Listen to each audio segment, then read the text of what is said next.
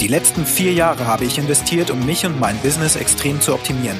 Effizienz ist das, was mich im Innersten antreibt. Doch wie kann ein Unternehmen in dieser sich immer schneller drehenden Welt so entwickeln, dass es stabil dasteht und auf dieser Basis aufbauen kann? Genau, es fängt bei uns Unternehmern an. Hier erfährst du Tipps und Tricks, die du in deinem Alltag installieren kannst, um wieder mehr Zeit für das zu haben, was dir am wichtigsten ist.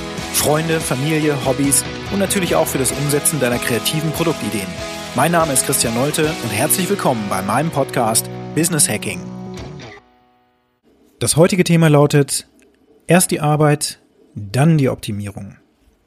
Eines der wichtigsten Zitate, die ich so in meiner Karriere bisher gehört habe, stammt noch aus meiner Studienzeit und das ist gut 15 bis, ich würde sagen, 17 Jahre her, dass ich ein Buch über eine Programmiersprache in der Hand hatte, was damals ja mein absolutes Lieblingsbuch war. Ich hatte mir extra die Special Edition oder ich glaube Limited Edition von Amazon geholt und zwar von dem Erfinder der Programmiersprache, nämlich C++.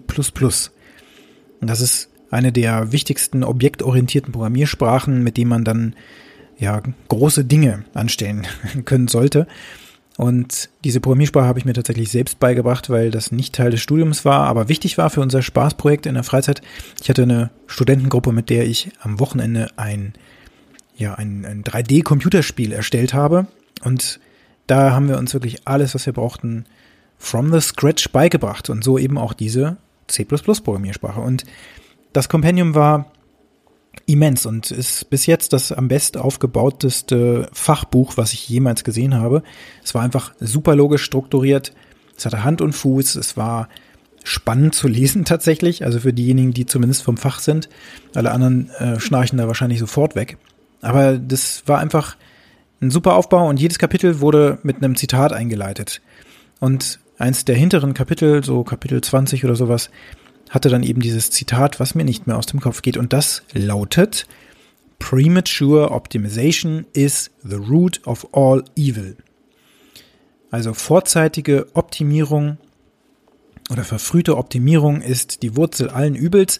Und diese, dieses Zitat, das können wir an vielen Stellen als Unternehmer im Hinterkopf behalten und anwenden. Und ich habe das tatsächlich die ganze Zeit immer parat in meinem Kopf. Und so denke ich mir, es gibt natürlich eine ganze Menge zu optimieren in meinem Unternehmen, aber welche Stelle sollte ich mir da überhaupt erstmal anschauen? Und habe ich überhaupt genug Basisarbeit geleistet, um jetzt zu optimieren? Das ist nämlich genau das Thema. So, und um eine kleine Parallele zu ziehen, wir digitalisieren Prozesse für Unternehmer, die zum Beispiel schon Prozesshandbücher haben oder eben jetzt auch anfangen, ihre Prozesse äh, digital aufzubauen mit unserem Tool Alpha Process. Und wenn wir das machen, dann stehen wir natürlich im Dialog mit den Geschäftsführern und die erzählen uns dann manchmal, welche Prozesse sind denn jetzt eigentlich die wichtigsten? Beziehungsweise fragen wir sie, hey, welche Prozesse brennen eigentlich gerade am meisten auf den Nägeln und wo läuft es am unrundetsten oder wo würdest du dir wünschen, dass da endlich Struktur reinkommt und dass da nichts mehr vergessen wird? Also gucken wir uns erstmal an, aus dem ganzen Fundus, was wir machen könnten, was ist jetzt gerade das Sinnvollste, was bringt uns ein Stück nach vorne, so dass die Kopfschmerzen beseitigt werden. Und das sind dann nicht unbedingt die Dinge, die einem sofort einfallen würden, sondern ein bisschen rauskitzeln, worum es eigentlich geht. Dann könnte es auch sowas sein wie zum Beispiel die Digitalisierung des Posteingangs. So geschehen vor ein paar Wochen. Und wenn wir jetzt so einen Prozess aufbauen und den hinterlegen, dann ähm, gibt es natürlich da schon Vorüberlegungen, Manchmal ist da schon was zu Papier gebracht oder eben auch schon viel mehr passiert.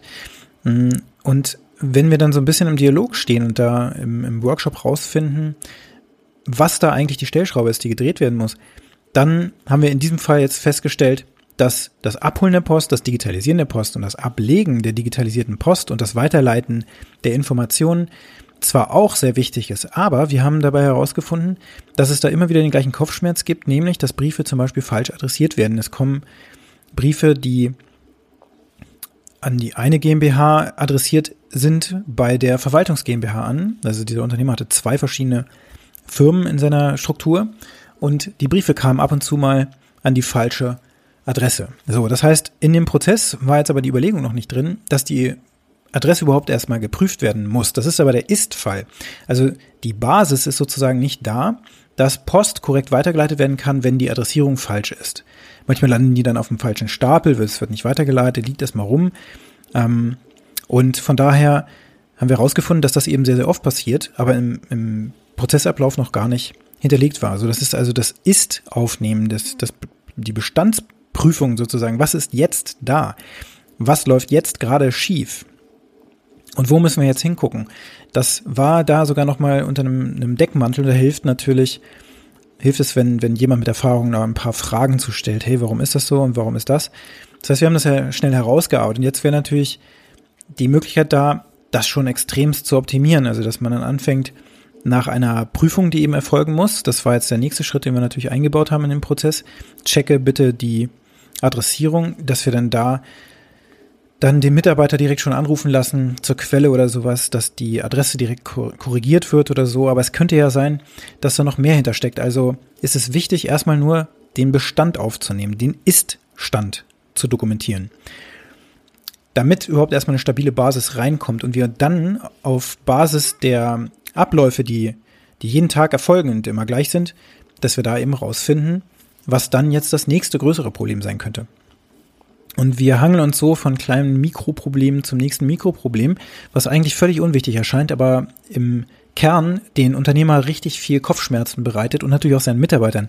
Denn wer bearbeitet schon gerne falsch adressierte Post und leitet sie dann immer noch mal umständlich irgendwo anders hin? Man muss das Ganze immer wieder prüfen. Also muss sowas natürlich abgestellt werden.